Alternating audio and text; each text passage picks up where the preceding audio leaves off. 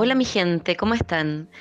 Yo súper contenta porque, como les comenté hace algunos eh, audios anteriores, me dispuse a crear un espacio nuevo, que es mi primer canal de podcast titulado Ayurveda en español, donde voy a poner los audios de este grupo eh, y también un poquito de toda la info que voy compartiendo en las distintas plataformas que hoy uso. La página, el canal de YouTube, el blog también, el grupo de Facebook y hoy día este podcast que resume un poquito de la historia, de mi historia en el camino de la Ayurveda, pero como siempre les digo, con un toque más urbano y con la intención de que ustedes este conocimiento puedan tomarlo, hacerlo propio y llevarlos a su propio estilo de vida, que puedan crear su propio estilo de vida en coherencia. Ya recuerden que hay muchas cosas que yo les voy a ir comentando, tomen solamente lo que les haga sentido, creen cosas nuevas con las cosas que vayan nutriéndose, que, que, ustedes sientan que generan eso en, ustedes a nivel mental, emocional, físico, esta nutrición de adquirir algunas claves ¿no? de Ayurveda, así como lo hice yo en mi vida cotidiana. Voy a hablarles hoy día de, ya, les, ya vimos la parte de la teoría de los cinco elementos, o como se llama en la Ayurveda, los Panchamahabhutas, ya así se le dice a los cinco elementos. Voy a hablar hoy día un poquito de la teoría de la creación, de la cosmovisión ayurveda. ¿Y por qué voy a hablar de la teoría de la creación?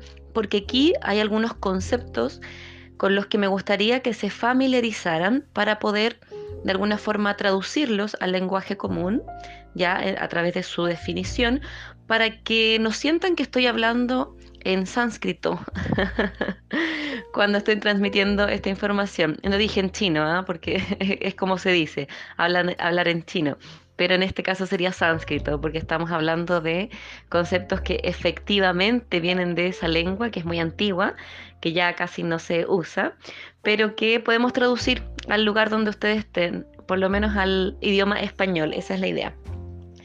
Y bueno, lo primero es comentarles que em, la historia de la Ayurveda es muy hermosa. Comienza con estos libros, estos textos sagrados que se llaman los Vedas, que son los libros, bueno, según la historia, más antiguos existentes de la humanidad y que hablaban un poquito de la creación, ¿ya? la creación del mundo, del universo, y donde dos de estos cuatro Vedas, dos particularmente, el Rig Veda y el Atharva Veda, contenían atisbos, conocimientos, detalles o claves para generar un estilo de vida saludable en coherencia con el macrocosmos, ya que es el universo y el ambiente que nos rodea, en nuestras vidas, que sería, o nuestros microuniversos, que sería el microcosmos, o sea, nosotros mismos.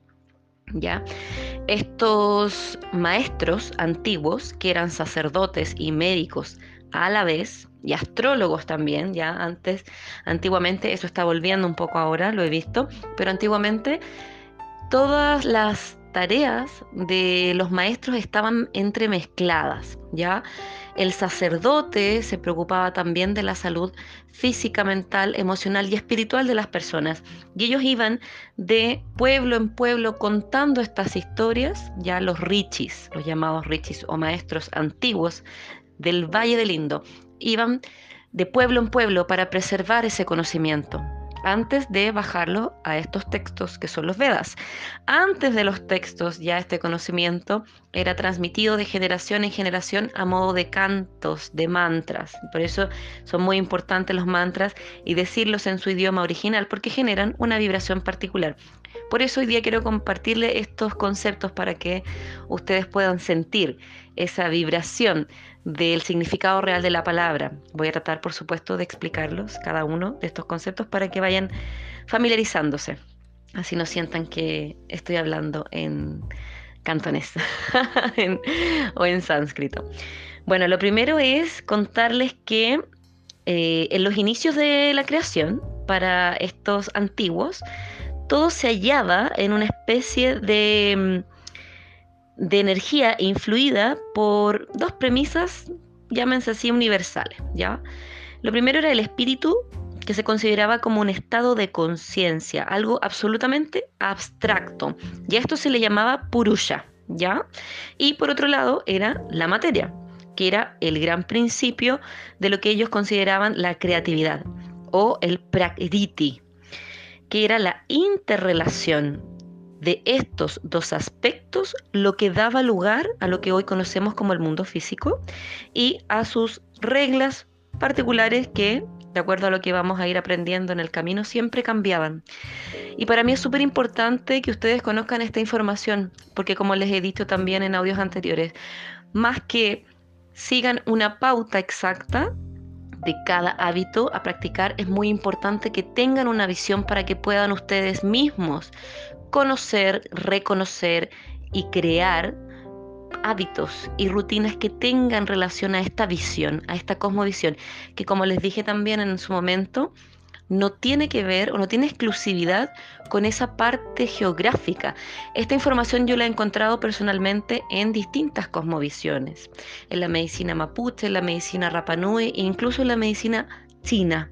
Entonces es súper importante que entendamos cómo se pensaba el mundo antes para que le encontremos sentido en, en lo que estamos creando hoy en día en nuestro mundo. Entonces, pues, mientras que esta conciencia, o purusha, como les comentaba, encuentra estas vías de expresión a través de los elementos que vimos en el podcast anterior y la creatividad o el prakriti, que constituyen em, finalmente los materiales básicos de toda existencia. A estos materiales básicos, a estas energías entremezcladas, ya la parte espiritual y la parte más física, los denominamos gunas o atributos. Quienes se pongan a investigar de Ayurveda van a encontrar mucha información sobre los gunas y los atributos. Si bien no es algo que comparto em, muy recurrentemente en los audios, ni siquiera tampoco en las clases, pero creo que es muy importante que entendamos que desde esta visión, y recuerden que es paralelo a otras visiones, con otros nombres nada más, existen estas fuerzas que, de acuerdo a esta visión, a esta cosmovisión, dominan nuestra interacción entre ambas partes, lo físico, lo material y lo etéreo o lo espiritual. El primer guna se llama sattva, es el principio de la luz y de la inteligencia, le llaman. Gobierna las percepciones y gracias a su efecto armonizador también nos ayuda a clarificar y nos ofrece eh, de un mejor modo, por decirlo así, eh, procesos de razonamiento, nos ayuda a tener mejores procesos de razonamiento. En el ser, esto abre las facultades sensoriales hacia nuestra interrelación con el mundo físico y nos ayuda a que el alma abandone la inactividad, ya que es un estado inicial de nuestra alma, pero que al encarnar o al interactuar con el mundo, genera esta relación de descubrir cosas a través de los sentidos, ¿no? Nosotros sabemos que tenemos sentidos y que eso nos permite interactuar con el mundo y nos permiten también crearnos una historia. En el ambiente, em, esta energía, sattva o sattva, se encarga de los ciclos de la naturaleza, como por ejemplo las estaciones del año, que es algo que vamos a ir viendo también más adelante, porque son parte de los ciclos importantes y de las rutinas, porque hay rutinas que están muy, muy, muy relacionadas únicamente a la estación, a cierta estación o a cada estación, que se llama ritucharia. Y también al crecimiento y desarrollo de todas las especies. Así que ahí estamos con sattva o sattva, la primera energía o guna. Luego tenemos a Rajas. Rajas involucra la energía, el movimiento y debido a su acción permanente también representa la turbulencia. Todos los fenómenos naturales que se rigen por esta energía, que es Rajas, mientras eh, que en el cuerpo humano constituye el motor para dirigirnos al mundo, en la mente se carga de pensamientos encontrados que de alguna forma nos obligan a tomar determinaciones y los cinco sentidos se suman a esta parte para combinar esta energía hacia la acción y para poner esa acción en funcionamiento. Ya rajas generalmente es nuestra, nuestra reacción hacia esta información que nos llega de los sentidos. ¿Se entiende? Primero estábamos en inacción, llega sattva, nos da estas facultades sensoriales para conocer el mundo y es quien maneja los ciclos en general. Luego aparece rajas, que es esta reacción o a veces turbulencia o caos que nos permite tomar una reacción o interacción en base a lo que nuestros sentidos captan, ¿se entiende? Por eso también, por ejemplo, este, este, esta reacción, por decirlo así, se relaciona con, por ejemplo, la boca para poder hablar, interactuar. O sea, el uso de este órgano para poder generar una interacción hacia afuera. También los genitales para reproducirnos, el ano, por ejemplo, para desechar, las manos para tocar o agarrar y los pies para desplazarnos. De rajas también dependen la agresividad y también la competitividad, que a veces son fuentes de nuestro principal estrés, ¿no? Y la tercer guna o el tercer guna o energía se llama tamas, que es el atributo, se le llama el atributo de la oscuridad. Es la inercia y el repliegue. De esta energía depende también la resistencia y también la rutina, porque es la materialización de esta energía, es lo más denso. Y es necesario para crear, crear perdón, un plan con constancia es necesario llamar a esta energía, porque todo lo que vamos aprendiendo, ¿cierto? Desde la inercia a la comprensión del mundo a través de nuestros sentidos, a la acción, necesita una persistencia, necesita un orden, y Tamas nos lo da. En el cuerpo físico rige el proceso del sueño profundo y también el inconsciente. Y en la mente genera a veces confusión y sentimientos depresivos cuando estamos en desequilibrio.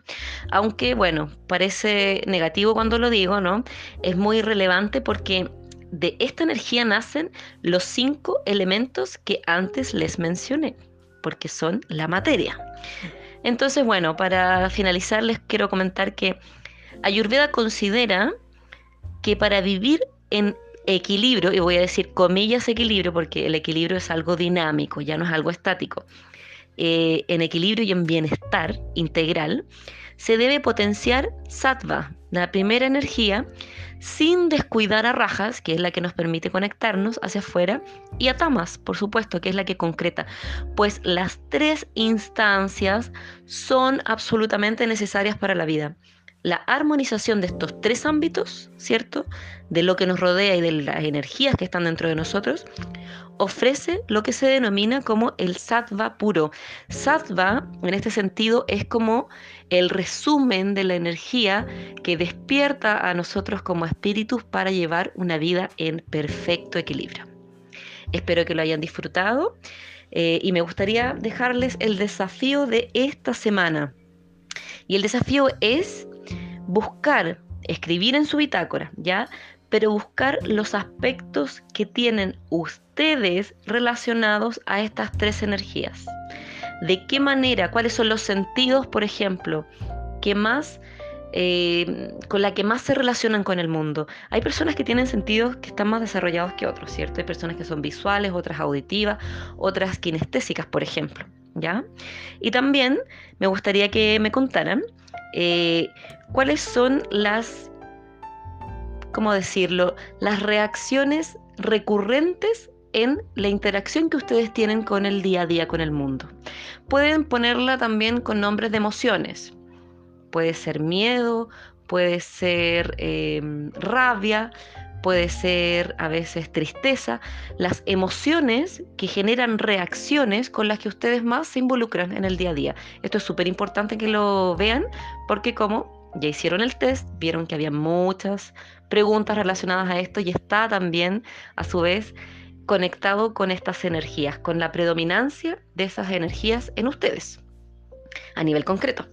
Y también me gustaría que me comentaran Em, bueno, que escribieran ahí en realidad, cuáles son los elementos que más encontraron, ya que estamos hablando ahora de tamas, que, es la energía de donde nace la materia de los elementos, los elementos que encontraron en mayor proporción. Ya, yo sé que ya la mayoría lo sabe, pero es importante que lo vuelvan a escribir de puño y letra para que se vayan involucrando. Y también me gustaría que en unas pequeñas frases pudieran escribir o reescribir eh, cuál es para ustedes el equilibrio perfecto en sus estilos de vida. Me gustaría que lo escribieran con sus propias palabras y que evitaron usar los típicos clichés.